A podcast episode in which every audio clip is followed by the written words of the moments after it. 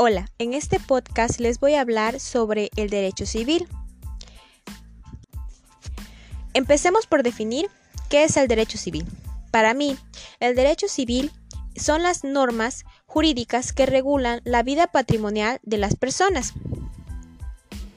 y es considerado como una forma de derecho privado porque regula las relaciones entre las personas al margen de lo público. Se divide en siete ramas.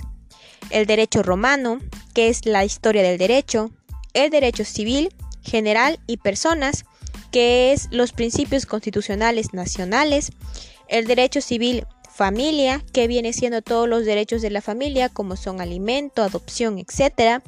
El derecho civil de bienes, como son los bienes patrimoniales, ya sean corporables o incorporables, el derecho civil u obligaciones, que son las relaciones entre dos personas, el derecho civil contratos, que son los principios jurídicos universal, y los derechos civil sucesiones, que son básicamente el derecho por causa de la muerte, como lo son los testamentos o las sucesiones.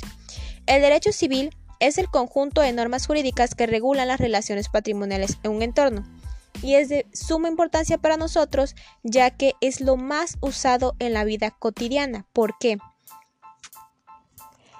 Comprende todo lo que no está regulado específicamente por un ordenamiento especial. Siempre que te pregunten por qué es importante el derecho civil, responde, porque es importante, porque lo usamos siempre en nuestra vida cotidiana, nos demos cuenta de ello o no.